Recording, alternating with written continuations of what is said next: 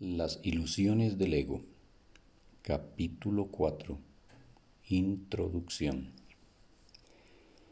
La Biblia dice que si un hermano te pide que camines con él una milla, que le acompañes dos. Ciertamente no sugiere que le retrases en su viaje.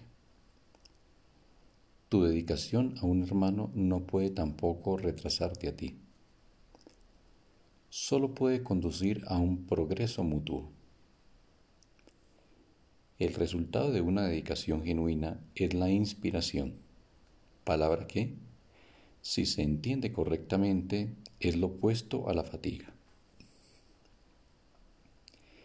Estar fatigado es estar desanimado, mas estar inspirado es estar en el espíritu.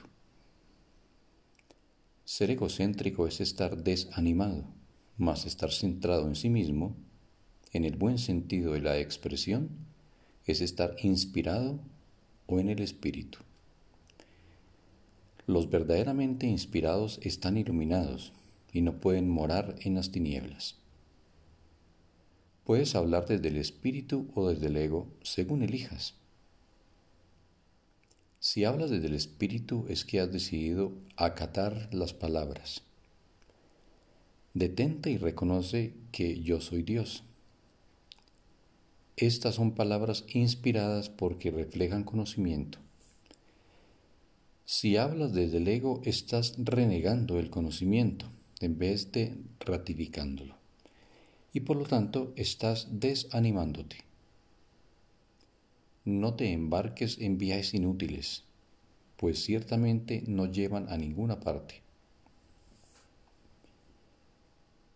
Puede que el ego los desee, pero el espíritu no puede emprenderlos porque nunca está dispuesto a apartarse de sus cimientos. El viaje a la cruz debería ser el último viaje inútil. No sigas pensando en él, sino dalo por terminado. Si puedes aceptarlo como tu último viaje inútil, serás libre también de unirte a mi resurrección. Hasta que no lo hagas, estarás desperdiciando tu vida, ya que ésta simplemente seguirá siendo una repetición de la separación, de la pérdida de poder, de los esfuerzos fútiles que el ego lleva a cabo en busca de compensación y finalmente de la crucifixión del cuerpo o muerte. Estas repeticiones continuarán indefinidamente hasta que voluntariamente se abandonen. No cometas el patético error de aferrarte a la vieja y rugosa cruz. El único mensaje de la crucifixión es que puedes superar la cruz. Hasta que no la superes, eres libre de seguir crucificándote tan a menudo como quieras. Este no es el Evangelio que quise ofrecerte.